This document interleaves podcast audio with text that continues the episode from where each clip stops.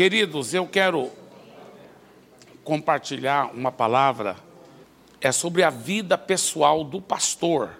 Então, você que talvez não é um pastor ordenado ainda, ou nem pastor titular de uma igreja, mas ainda aplica a você como líder espiritual. A vida pessoal do pastor. Atos capítulo 20, versículo 28, diz a palavra de Deus: Cuidem de vocês mesmos e de todo o rebanho sobre o qual o Espírito Santo os colocou como bispos, para pastorearem a igreja de Deus que ele comprou com seu próprio sangue. A ordem da prioridade é muito clara aqui nesse versículo. Primeiro somos chamados a cuidarmos da nossa própria vida pessoal e somente depois de todo o rebanho. Isso é extremamente importante. Mesmo que a gente deve sempre lembrar assim, é Deus pelo lugar, os outros depois e eu só por fim. Mas quando se fala no cuidado, não. No cuidado, né? No amor, sim, no amor se deve amar a Deus, amar os outros, mais do que você ama a si mesmo, tá certo? Porque no Velho Testamento é amar o seu próximo como a si mesmo, no Novo Testamento é amar o seu próximo como Cristo amou e deu a sua vida por elas. Então Cristo nos amou mais do que ele amou a si mesmo. Né? Então no amor, a ordem da prioridade é Deus primeiro, depois os outros, depois nós. Mas na área de cuidado não é assim. Na área de cuidado, você cuida primeiro do seu relacionamento com Deus, no sentido de, de, de adorar a Deus e de cultuar a Ele, colocar Ele em primeiro lugar na sua vida. E depois você tem que cuidar de você mesmo. Porque aí depois você vai poder cuidar da sua família e cuidar do rebanho. Interessante isso, né? E um exemplo muito usado é aquele da, da máscara de oxigênio no avião. Por isso que eles sempre mandam primeiro colocar a, a máscara de oxigênio em você para depois colocar nos outros. Parece ser uma coisa egoísta, mas não é egoísta, é, é uma coisa inteligente, porque se você tá, se você desmaiar por falta de oxigênio, você não vai poder ajudar mais ninguém. Mas se você tiver com a máscara em você rapidamente, você está com oxigênio, aí você pode ajudar os outros. Por isso, olhe até quando você tem uma criança ao seu lado. Caiu as máscaras de oxigênio, não é para você colocar na criança primeiro.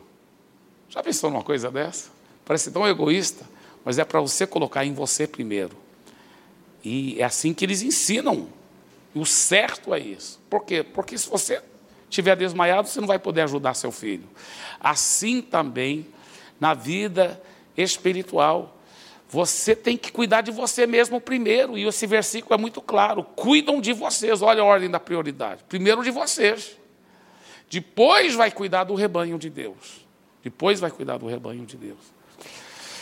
Entendemos que para crescer por fora é necessário, primeiramente, crescer por dentro. Veja bem, é possível pastores pegarem uma igreja e crescer por fora ela, sem ele ter crescido por dentro primeiro. Mas aí, note bem minhas palavras, muitas vezes aquela igreja vai desmoronar depois.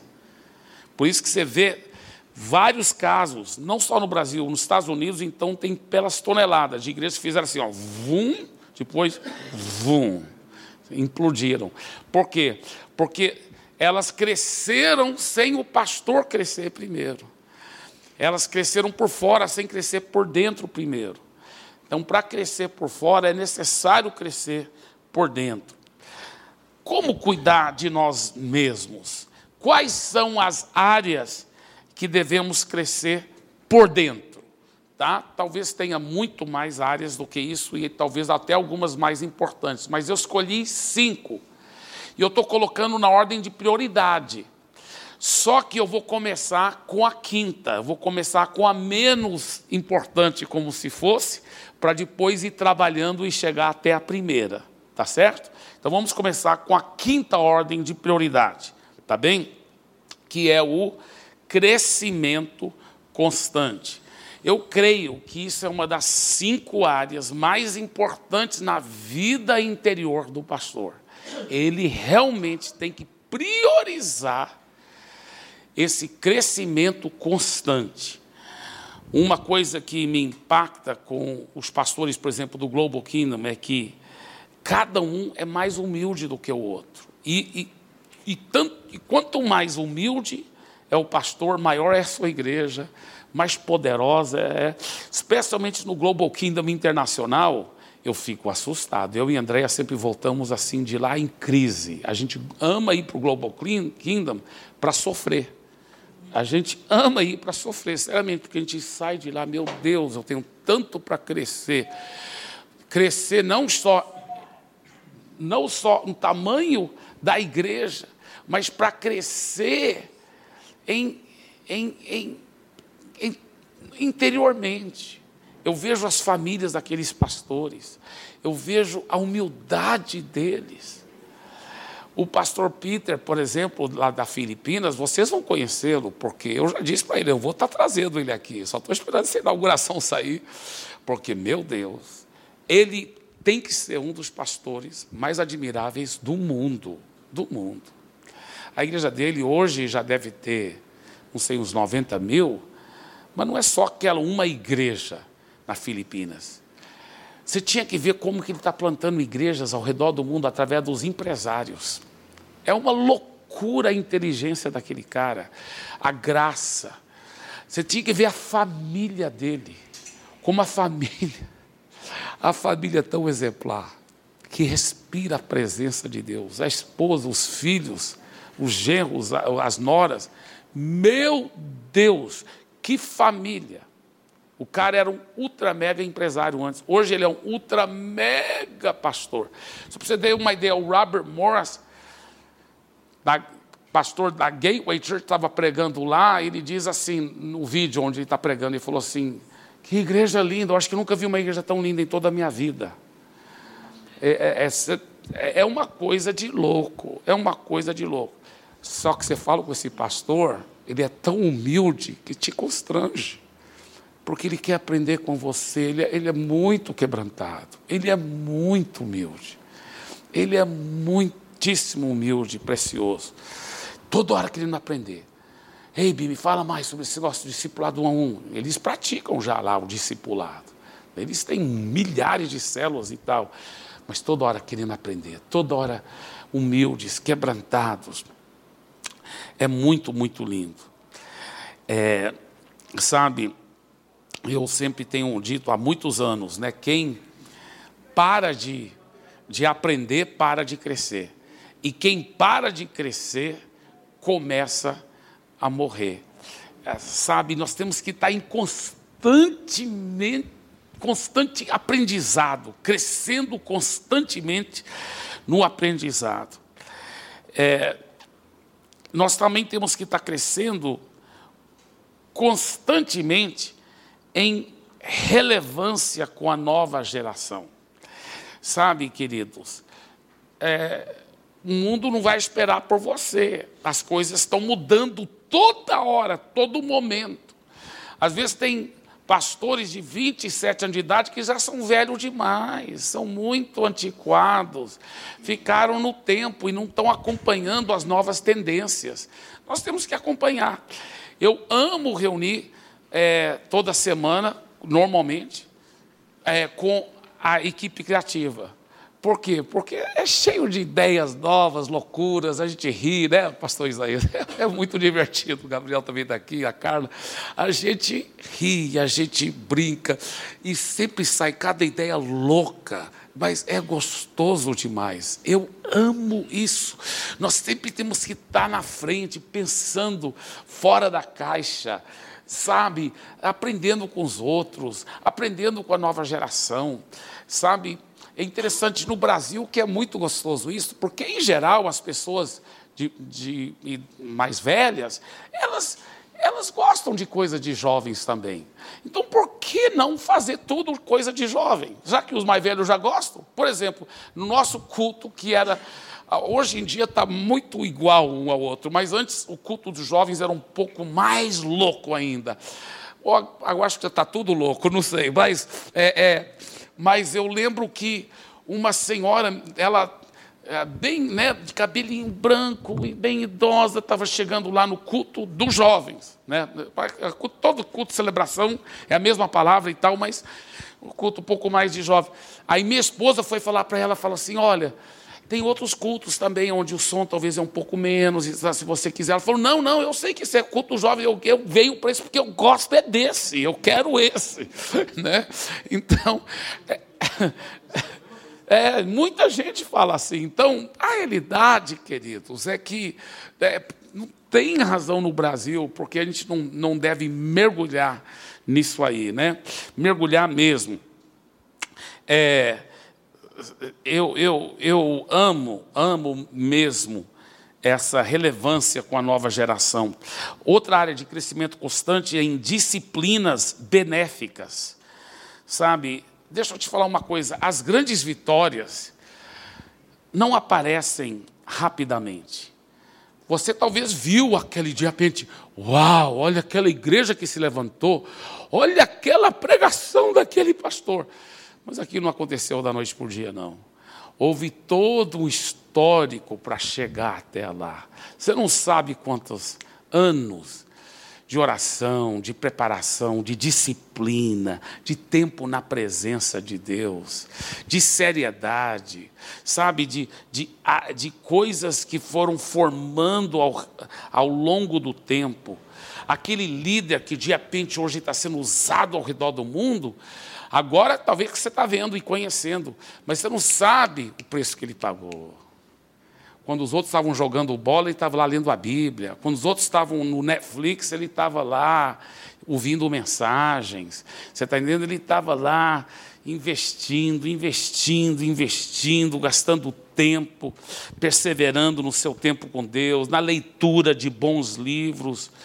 Sabe, hoje, por exemplo, Luciano Subirá é usado ao redor do mundo e tem um impacto muito grande. Mas só confirmou o que eu já sabia o tempo todo. Eu estava outro dia com os pastores, eu não lembro, assim, com muito carinho que eu falo isso, eu não lembro o nome desse pastor, mas ele falou assim: rapaz, eu estudava na mesma escola bíblica onde o Luciano Superior estudou, uma escola bíblica simples, não era tipo uma faculdade, não, era uma escola bíblica. Ele falou: eu, eu, ah, nem sei se o Luciano Subirá chegou a formar dessa escola bíblica, mas ele estava estudando lá.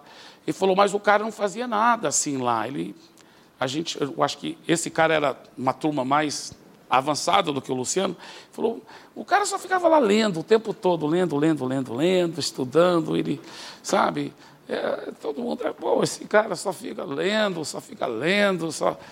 É, quer dizer, enquanto os outros estão lá divertindo, brincando, jogando bola tal. É, pô, o cara. Agora, olha, olha o que acontece. Você está entendendo? Então as coisas não vêm automaticamente. As coisas vêm através de anos e anos de disciplina, de seriedade, na presença de Deus, entendeu? Essas coisas que você se estabelece, o alicerce, o alicerce. E essas disciplinas benéficas, na realidade, elas são muitas vezes alicerçadas em quê? Em bons hábitos. Em bons hábitos. Esses bons hábitos, às vezes, que fazem toda a diferença. Já tem em português um livro assim fantástico, intitulado Hábitos Atômicos. Tá? O autor é James Clear. E eu até já comprei uma versão reduzida desse livro pela internet. Já está aqui no meu iPad, aleluia. Mas o que me inspirou muito nas coisas que eu vou estar compartilhando com vocês é uma entrevista que o Craig Rochelle faz com o James Clear, o autor desse livro, Hábitos Atômicos. E é interessante as coisas que o Craig Rochelle e o James Clear falam nessa entrevista, que, que são assim fenomenais, porque a ideia toda dos hábitos atômicos é porque um hábito muito pequeno, como um átomo, pode desencadear o quê? uma bomba atômica. Mas tudo começa com uma coisa muito pequena, o átomo. Você sabia que 40 a 50%, isso é comprovado, 40 a 50% de todas as coisas que nós fazemos todos os dias não são decisões conscientes que nós fazemos, mas são resultados dos nossos hábitos. É assustador. Quase metade de tudo que nós fazemos é resultado dos nossos hábitos. Os pequenos hábitos acabam fazendo uma grande diferença. Por quê? Porque pequenos hábitos, com o tempo, vão somando e multiplicando. Deixa eu explicar. É, é fácil de não valorizar uma coisa pequena no começo porque você não sente que realmente está fazendo diferença naquele um dia. Um, o que é 1% a mais ou 1% a menos na sua vida aquele dia? Se você melhorou 1% ou piorou 1%, parece que não vai fazer diferença nenhuma. Mas no acúmulo do tempo, vai fazer toda a diferença. Tá certo? Melhorando somente um pouco todo dia, ou piorando somente um pouco, vai fazer toda a diferença. Um exemplo. Vamos supor que você comeu um hambúrguer e batata frita, bebeu um refrigerante para o almoço. Tá. No final do dia, você pesa na balança, talvez não aumentou nem um quilo. Está da mesma coisa. Você olha no espelho, está do mesmo jeito. Mas ao longo de cinco anos, você comendo hambúrguer, batata frita e bebendo refrigerante, aí Aí põe aí talvez uns 15 quilos, 20 quilos a mais. Está entendendo? Agora, em vez daquele hambúrguer, batata frita, refrigerante, se você tivesse tomado só água e comido uma salada, no final do dia você não perdeu peso nenhum. Olha no espelho, pô, estou gordo ainda, não fez diferença nenhuma comer aquela salada. É, um dia sim. Mas no final de cinco anos, aquele hábito, átomo, tamanho de um átomo, pequenininho, mas teve uma explosão atômica na sua vida. Então, um hábito pequeno que você muda faz toda a diferença. Por exemplo, você quer ser uma pessoa que lê muito. Então você fala, ah, vou começar a ler um livro por semana. Aí tenta, tenta e fica falhando, fica falhando, fica falhando. Mas se você falar assim, eu vou ler, todo dia não tiro o meu tempo com Deus, então, todo dia, no meu tempo com Deus, dez minutos daquele tempo com Deus é para ler um, uma parte de um livro. Dez minutos. Mas você é fiel naquele pequeno átomo de dez minutos. Dentro de três semanas já está terminando o primeiro livro, passa mais um tempo, você já está no segundo, no terceiro livro. De repente, você é um cara que lê muito livro. E todo mundo fala, pô, cara, te admiro porque você está toda hora citando livros. E tudo começou com um pequeno átomo. Dez minutos. Dez minutos. Sabe? Então, esses hábitos vão somando e multiplicando e fazendo a diferença. É, outra coisa também que eu quero ainda falar, ainda debaixo desse ponto aqui, é que existem certos hábitos que muitas vezes vão desencandear outros hábitos bons. Por exemplo, é um hábito pequeno que você tem, talvez de levantar a tal hora. Só que toda vez que você levanta aquela hora, você já tem outros bons hábitos que você faz. Você arruma a cama, você escova os dentes, você tira tempo com Deus, vai para a academia. Então, um hábito é o que preparou você para todos aqueles outros hábitos, porque você foi fiel naquele um pequeno hábito, aquilo desencadeou outros bons hábitos que acabaram acumulando na sua vida. Não é legal isso? Então, outra coisa também, é, esses hábitos, às vezes, acabam servindo de catalisadores que causam multiplicação nos hábitos dizendo o James Clear que se você for somar isso que eu vou explicar aqui para vocês, aí não é só 40%, 50% de todas as suas ações durante o dia, Às vezes é até 90, 80, 90% de tudo é determinado pelos seus hábitos. Por exemplo, ele diz: talvez você tenha um hábito de, em vez em quando, estar tá tirando o telefone e olhando para ele. Você abre o telefone e olha.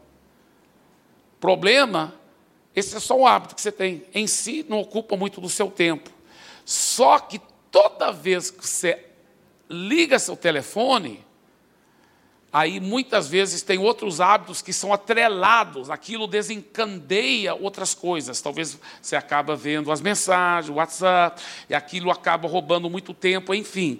É, é, por quê? Porque um hábito às vezes serve de um catalisador para outros hábitos. E ele disse que se você for somar tantos hábitos como aqueles hábitos que são puxados, aqueles, aquelas ações suas que são puxadas pelos esses hábitos, pode somar até 90% de tudo que você faz num dia. As pessoas devem já se ver com a nova identidade que ela quer alcançar. O James Clear diz uma coisa muito forte, gente. Olha o que ele diz. Ele diz: você não deve focar tanto no resultado desejado, mas você deve focar na identidade, na sua identidade. Isso aqui é muito profundo, tá? Você não deve focar tanto no resultado desejado, mas sim na sua identidade. Por exemplo, alguém que diz assim: rapaz, eu vou, é, né, vou perder é, 20 quilos até, o, até julho do ano 2020. Tudo bem. Então ele fala assim: é, esse é o resultado desejado, ele está focando nisso. Tá, então, para chegar lá, o que, que eu tenho que fazer? Tem que fazer academia, tem que papapá. Aí ele, ele foca nos resultados desejados. Ele falou: não, não faz isso. Ele fala assim: foca na identidade. Qual é o tipo de pessoa que perde 20 quilos? É uma pessoa disciplinada que vai para a academia, que come controladamente. Então, eu vou começar com alguns hábitos pequenos nesta área. Então, ele fala o seguinte: separa, vamos supor, você não está acostumado a ir para a academia, então não começa grande. Tem gente que começa, eu vou uma hora todo dia. o cara, depois de três dias, já desistiu, entendeu? Ele fala: não, começa pequeno. Começa pequeno. Começa, vamos supor, ele diz, ele diz até, deu o exemplo dos dois minutos dos dois minutos, ele disse. Ele disse, é, é, começa com dois minutos. Isso, deixa eu, isso aqui é, é interessante. Quando você começa, por exemplo, com dois minutos, e eu vou, falar mais sobre isso daqui um pouquinho, mas o que, que acontece? Você já começa a se ver, rapaz, eu sou um cara disciplinado, porque todo dia eu separo um tempo para academia. Você não está falando para você está falando para você mesmo que é só dois minutos. Mas você já está se vendo como alguém que faz isso, fielmente. Fielmente. E ele faz o que ele fala o seguinte: esses pequenos hábitos ajudam a mudar a forma que você vê a si mesmo. E você já começa a se ver como aquela pessoa. Porque ele fala o que, que acontece? Quando você só põe o alvo naquele desejo é, que você está querendo alcançar, os resultados, você, a sua tendência é depois voltar para a mesma coisa. Por isso que tem um efeito sanfona e tudo, porque você não mudou sua identidade. Você não mudou a sua identidade. Eu tenho um alvo, e mesmo se você for muito disciplinado, eu vou ler quatro livros, mas você termina de ler os quatro, você, você não mudou a sua identidade. Você não é um cara que tem que, que tem isso como sua identidade de leitura. Então, aí parou de ler de novo, parou de ler de novo, porque não mudou a identidade. Então ele falou: não foca no resultado desejado, foca em mudar sua identidade. E como você muda a sua identidade? Com pequenos hábitos que vão dar um voto na direção certa. E esses pequenos hábitos vão acumulando para mudar a sua própria identidade. Não é legal isso, gente? É muito profundo isso. Então, um pequeno alvo na direção certa, seus hábitos acabam moldando a sua identidade e com o tempo todo o seu comportamento muda, tá? Outra coisa, seus hábitos são a forma de você se apossar da sua identidade. Seus hábitos são a forma de você se apossar da sua identidade. E ele diz o seguinte: o grande segredo é que, olha, pequenos hábitos que são fáceis e práticos. Começa com pequenos hábitos, bem fáceis e práticos. Ele, eh, o James Clear ensina o seguinte: que para formar um bom hábito, faça com que o hábito seja essas cinco coisas: óbvio, atraente, fácil e satisfatório. Então não faça um hábito difícil. Ai meu Deus, tão difícil. Eu vou para a academia, mas só Deus que sabe, não está fácil não. Ai, ai, ai, ai. Não, faz uma coisa fácil. Faz uma coisa fácil. Tá? Então, a paz está tão gostoso esses 10 minutos que eu leio o livro todo dia, cara. Está tão fácil. Não é aquela, ai, eu estou separando uma hora para ler o livro, e ai, só Deus que sabe, não está fácil. Não, não, não, não. Faça um hábito fácil. Fácil, tá? Fácil, atraente. Faça, faça o hábito parecer atraente para você. Óbvio, satisfatório, né? Ele fala que para você quebrar um mau hábito, é essas mesmo quatro coisas ao contrário. Por exemplo, as coisas óbvias. Então, você está acostumado, quando chega em casa, você, você é, assiste, acaba ligando a televisão. Mas por quê? Porque a televisão está lá na sala, o controle remoto está lá. Então, guarda o controle remoto, guarda a televisão, qualquer coisa, faz a coisa não ser tão óbvia, não tão fácil. Então, para quebrar um hábito ruim, é justamente as quatro coisas ao contrário. As quatro coisas ao contrário. Tá? Vamos continuar. É, eu gostei de, uma, de, um, de um exemplo que eu vi de um homem que falou assim: todo dia eu vou separar cinco minutos para academia. Parece ridículo, né? Então ele fazia o seguinte: ele se arrumava, colocava o tênis e tal. Já deu cinco minutos? Já deu. Aí ele trocava de roupa de novo.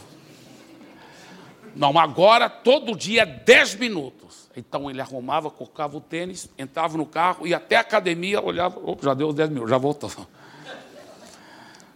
Aí depois de um mês assim, só indo na frente da academia, com a roupa de academia, agora é 15 minutos. Ele entrava, fazia exercício por mais cinco minutos, só cinco minutos lá dentro. Aí voltava para o carro.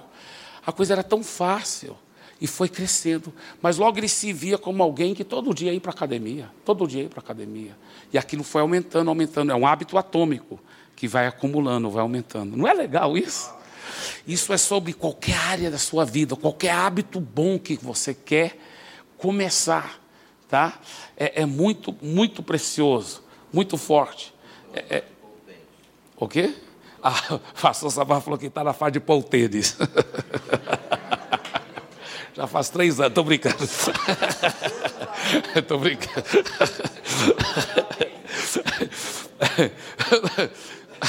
O pastor Elias está na fase de comprar o tênis aí. Está recebendo oferta. Vencedores e perdedores têm os mesmos alvos, mas têm resultados bem diferentes. Já pensou nisso? Todo mundo que vence na vida, ou que é derrotado na vida, em geral, eles têm os mesmos alvos, mas têm resultados bem diferentes. A diferença está no sistema, ou seja, no processo que eles aplicam ou deixam de aplicar para alcançar os alvos. Nós sempre fomos ensinados, e eu mesmo pregava sempre, que o segredo é ter alvos. Claro que tem que ter alvos, mas esse não é o único segredo. Se você só tiver alvos, mas não ter um processo um sistema para poder alcançar aqueles alvos, você nunca vai alcançar. Então, em vez de focar tanto no alvo, foca no processo e forma pequenos hábitos que vão te levar nesse processo. Tá? Esse é o grande, grande segredo. Você não vai alcançar necessariamente o nível dos seus alvos, mas você é limitado ao nível dos seus sistemas. Isso é muito profundo, que eu acabei de dizer. Tá? Vou repetir: você não alcança necessariamente o nível dos seus alvos. Porque tem muita gente que tem alvo que eles não alcançam, não é verdade? Então, não é garantido que você vai alcançar o nível dos seus alvos, mas sim é garantido que você é limitado ao nível dos seus sistemas, do processo que você formou para alcançar aquele alvo. É importante ter alvos, mas em geral as pessoas não estão falhando em ter alvos. Elas não têm um sistema preparado para alcançar seus alvos. Não tem, não tem um, um sistema montado. É igual num jogo de futebol. Claro, qual é o alvo? É ganhar o jogo, é, é marcar ponto, mas o cara que fica só olhando para o placar, preocupado com o placar e esquece de como é o processo de poder, a estratégia que, que, que ele vai fazer para poder ganhar o jogo. Então, no certo sentido, você esquece o alvo e foca no processo. Foca no processo, foca no sistema. É importante implantar um, um sistema. O que, que é um sistema? Sistema é um conjunto de hábitos e comportamentos que ajudarão você na execução das ações necessárias para alcançar o alvo. É forte, é muito legal. É muito legal. Atingir o alvo será uma consequência dos seus hábitos. Focalize nos hábitos.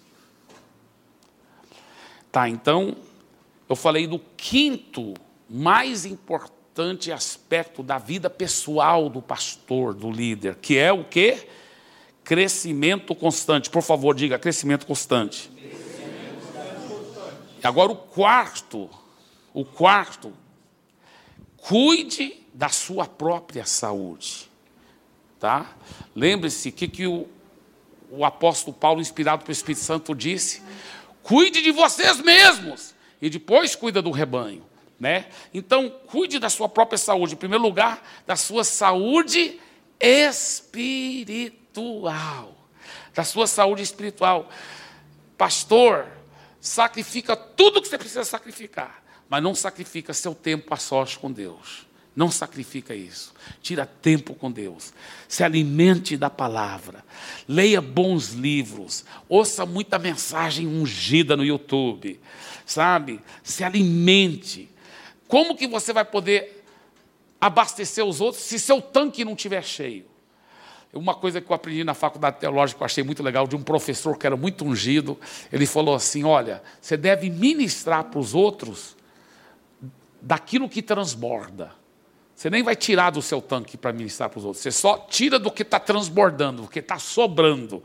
É o que transborda que você joga para os outros. Uau! Você está tão cheio que chega lá e fá! né? É muito legal isso. Muito legal. O tanque cheio. Mas não só cuide da sua saúde espiritual, cuide da sua saúde emocional. É importante ter amigos preciosos no ministério.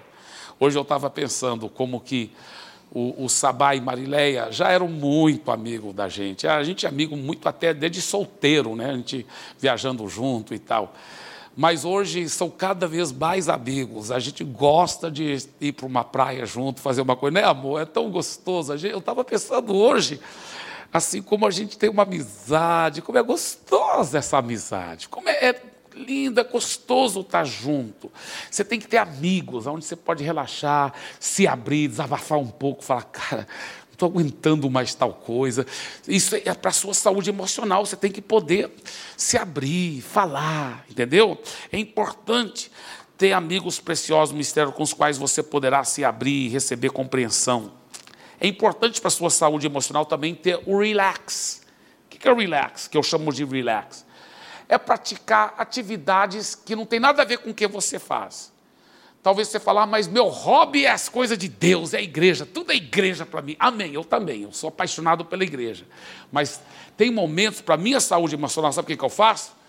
Eu simplesmente coloco meu telefone em modo avião e tiro um tempo com a minha família. Faço uma coisa totalmente que não tem nada a ver com a igreja. Jogo um jogo de Catan com a Andréia, eu é, assisto alguma coisa no Netflix com ela, ou vou com meu filho para comer um hambúrguer, esqueço de tudo, e enfim. É tão gostoso você estar com a sua família, você fazer um relax. Às vezes é praticar uma atividade esportiva, coisas que são saudáveis, claro, mas que são diferentes do seu habitual do dia a dia, né? Vai andar de bicicleta, vai, né? Alguma coisa relax. Saúde física. Claro, saúde física é muito importante, a boa dieta e o exercício regular. Terceiro lugar, eu estou indo do menos importante, entre aspas, para o mais importante. Né? Então, para mim, terceiro mais importante aspecto da vida pessoal do pastor e o líder é o discipulado com transparência. Não sei como pastores podem sobreviver sem ter um, um discipulador. Eu não conseguiria. É, eu, eu preciso de de um discipulador, onde eu confesso, onde eu recebo, especialmente antigamente, assim, ainda preciso, né? Em vez em quando eu estou pedindo o pastor Paulo Dias, olhe por mim sobre isso, nessa área aqui eu vou vencer, né? Nessa área, talvez é pontualidade, talvez é seu tempo sozinho com Deus, eu não sei qual é a área que você precisa vencer. É, espero que não seja pecados mais graves, como pornografia, coisa assim, mas se for necessário, meu Deus, seja transparente, e não aceite esses tipos de pecados na sua vida. Né? E, e por isso, irmãos, o que tem de pastores? Pastores tops, assim, de igrejas moderníssimas. Os caras pregam, tão ungido, os caras têm cada princípio profundo, intelectual. Mas depois divorciou. O que, que aconteceu? Pô, o cara nunca teve um discipulador. Cometeu suicídio. Um daqueles pastores cometeu suicídio. Você viu a igreja dele lá nos Estados Unidos? Moderna, grande, o cara ungido, o cara novo, bonito. Quase tão bonito como é mais, né? Isso é difícil, mas o cara, né? Mas o cara cometeu. Brincadeira, mas, mas ele cometeu suicídio, poxa. Por quê? Esposa maravilhosa que é apaixonada por ele, colegas legais, estava até, até indo para um psicólogo, mas ele não tinha um outro pastor, ele não tinha, aposto que ele não tinha, um outro pastor onde ele se abria completamente, vomitava tudo e falava, cara, estou sendo tentado, talvez eu não quero julgar, talvez não era o caso dele, mas talvez ele estava sendo tentado por alguém do mesmo sexo por causa de algum trauma na infância, entendeu? Coisas assim. Aí o cara, pô, não aguento eu mesmo, vou cometer suicídio. Pô, mas se ele se, se abrisse com alguém, fosse discipulado com profundidade, com transparência, a vida dele toda ia mudar. Pô, a vida toda dele. Não, não tinha que matar a si mesmo. Sabe, esse terceiro, eu ponho em terceiro lugar, até antes daquele número 4 e número 5. Você viu que o número 5 era crescimento constante, número 4 era cuide da sua saúde. Mas eu creio que isso aqui é até mais importante do que esses. Mais importante. Porque se o cara não tiver isso, meu Deus, meu Deus.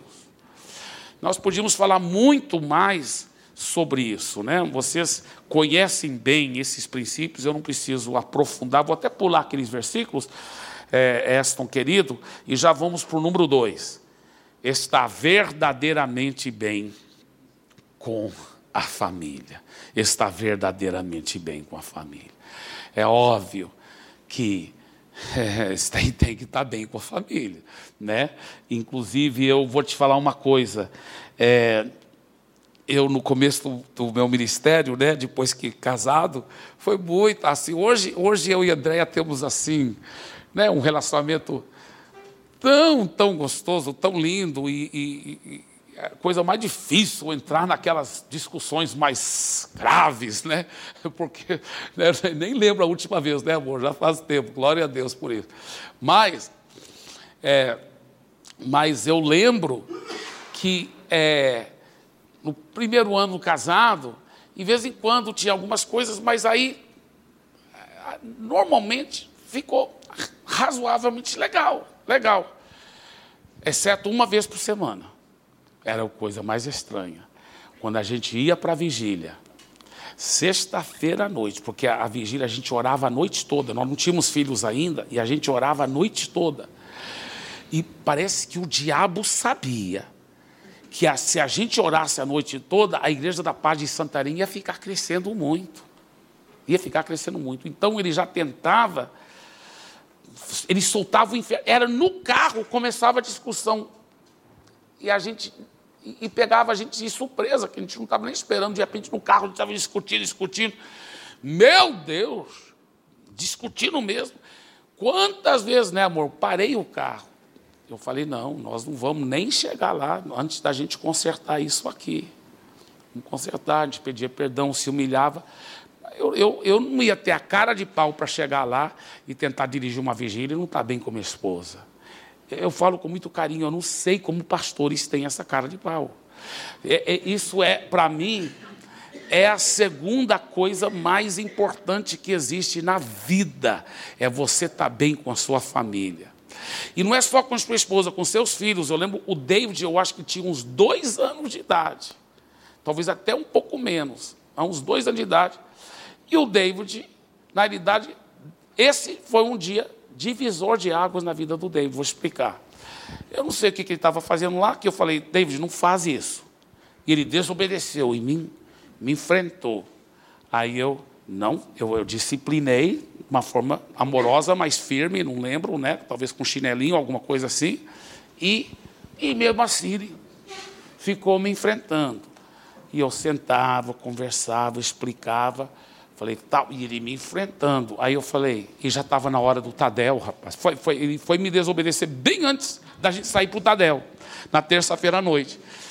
Aí eu falei, amor, eu preciso trabalhar mais com o David. E se a gente não sair agora, nós vamos atrasar. Ainda bem que a gente tinha dois carros na época. Eu falei, vai na frente, pode começar o Tadel, explica para o pessoal que eu já estou chegando. E ela foi na frente, ela começou o Tadel para a gente não atrasar. E eu fiquei com o David. E eu fiquei mais, talvez, uns 20 minutos com o David. Até ele se quebrantar. Eu fiquei disciplinando, falando sério e disciplinando. Até quebrantar. Mas sabe por que, que falo que foi um divisor de águas? Andréia testemunha. O David nunca mais teve essa atitude. Nunca. Nunca mais. Na vida. Nunca mais. Nunca mais na vida. Hoje, ele já está no terceiro ano da faculdade. Ele nunca mais teve essa atitude de, não, não vou. Nunca, nunca. Sempre é, não, papai, tudo bem, papai. Eu falo com ele, ele obedece. A Andréia fala, ele obedece. Foi resolvido, foi resolvido. Valeu a pena aqueles 20 minutos a mais? E os 10 minutos antes, talvez uns 20 minutos antes? O quê? Uns 40 minutos de trabalho, de amor. Claro que eu continuo discipulando ele. Sexta-feira, que é o meu dia discipulado com ele, eu, eu tive discipulado com ele por telefone, está lá nos Estados Unidos, mas eu tive discipulado. Por que, que eu tenho discipulado com meus filhos toda semana? Porque eu levo muito a sério isso aqui, rapaz. Isso é a segunda área mais importante da vida pessoal do pastor. Tá? Qual é a primeira área mais importante? Relacionamento de intimidade com Deus. Meu Deus, meu Deus, meu Deus, não tem nada mais importante do que isso. A nossa intimidade com Deus. Tudo flui daí. Tudo flui daí. Da gente ser íntimo com Ele, da gente ouvir a voz dEle. Só Deus que sabe quantas vezes na minha vida eu tive que parar com tudo e, e me fechar sozinho com Deus e falar: Deus, eu não sei o que fazer nesse, nessa situação aqui na igreja ou, ou nessa outra situação. Não sei, por favor, me fale. E Ele fala com a gente. E é tão gostoso essa intimidade de amar, de adorar, de estar toda manhã aos pés dele. Não tem nada melhor do que isso. Não tem nada melhor do que isso. E uma das coisas nessa intimidade com Deus que é, eu sempre gosto de lembrar é que é, é Ele que é a fonte, Ele que é a fonte de tudo, né? Ele que é a fonte. Então, é, é, Ele que, que, que vai nos ajudar a pastorear, que vai nos ajudar a cuidar da família, é, Ele que vai, nós dependemos dEle. E eu sempre tenho falado, né, que ele é o pastor principal da igreja, ele que é o pastor principal. Então, é, quando as pessoas elogiam qualquer coisa no meu ministério, eu, eu quero sempre lembrar, quero sempre lembrar. Isso não é para mim, é para Ele, é para Ele. Toda a glória seja dada a Ele, Ele que é o pastor principal. É, alguém estava até dizendo outro dia que eles falaram com alguém e foram elogiar a pessoa, e a pessoa falou: Uau, Deus, olha só que coisa linda, é tudo para o Senhor. A pessoa, na hora mesmo, falou alguma coisa assim, achei tão bonito, Porque a gente tem que lembrar, mesmo se você por fora está falando obrigado, aqui dentro você está falando é tudo para o Senhor, é tudo por causa do Senhor. É o Senhor que é tudo. Então, eu lembro uma vez, isso realmente aconteceu aqui em São Paulo. Eu não morava aqui ainda, mas eu estava pregando numa grande conferência aqui em São Paulo. E eu estava em cima da plataforma com os peletores, sentado lá.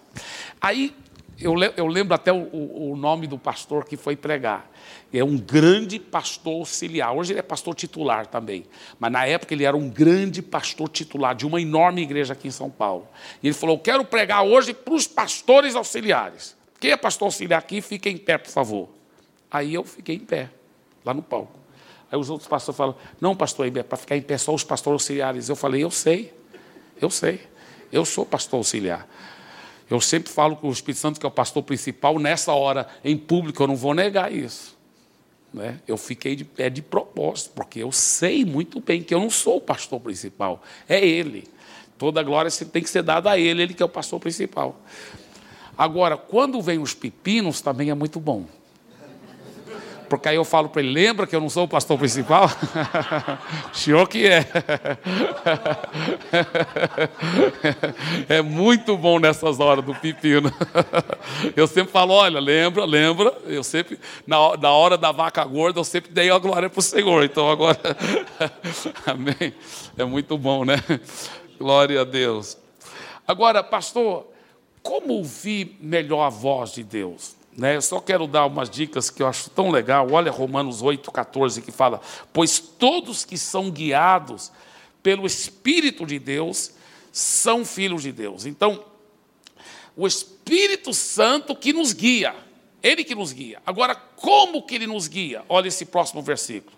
O próprio Espírito testifica com o nosso Espírito. Então, quando o Espírito Santo fala com você, Normalmente não é voz audível, nada. O que, que é? Ele falando com o seu espírito.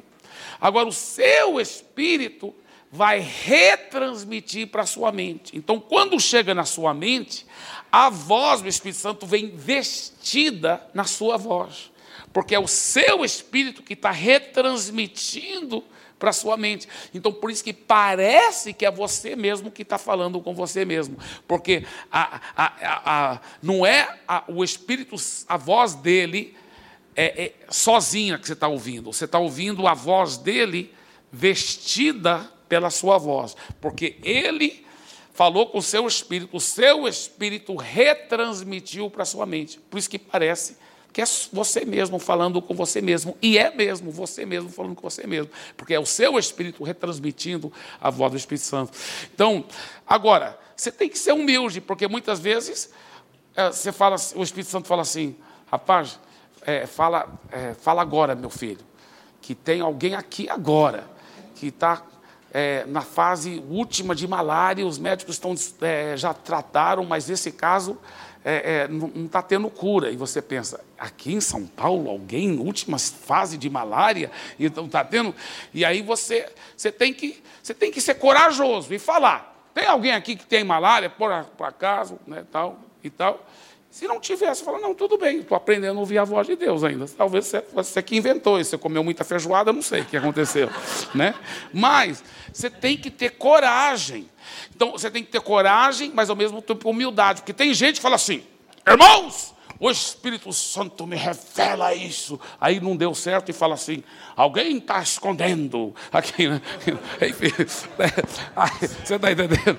E porque ele é orgulhoso demais. Então, primeiro, você tem que ser coragem, corajoso, mas você não tem que falar que você tem absoluta certeza se você não tiver absoluta certeza. Fala, por acaso é assim? Você não tem que dar uma de super crente, você está entendendo? E, segundo, você tem que ter humildade quando você falar, então eu pensei, agora eu vou te falar. À medida que você vai aprendendo a ouvir a voz de Deus, é forte demais. É forte demais. Que Ele te revela cada coisa.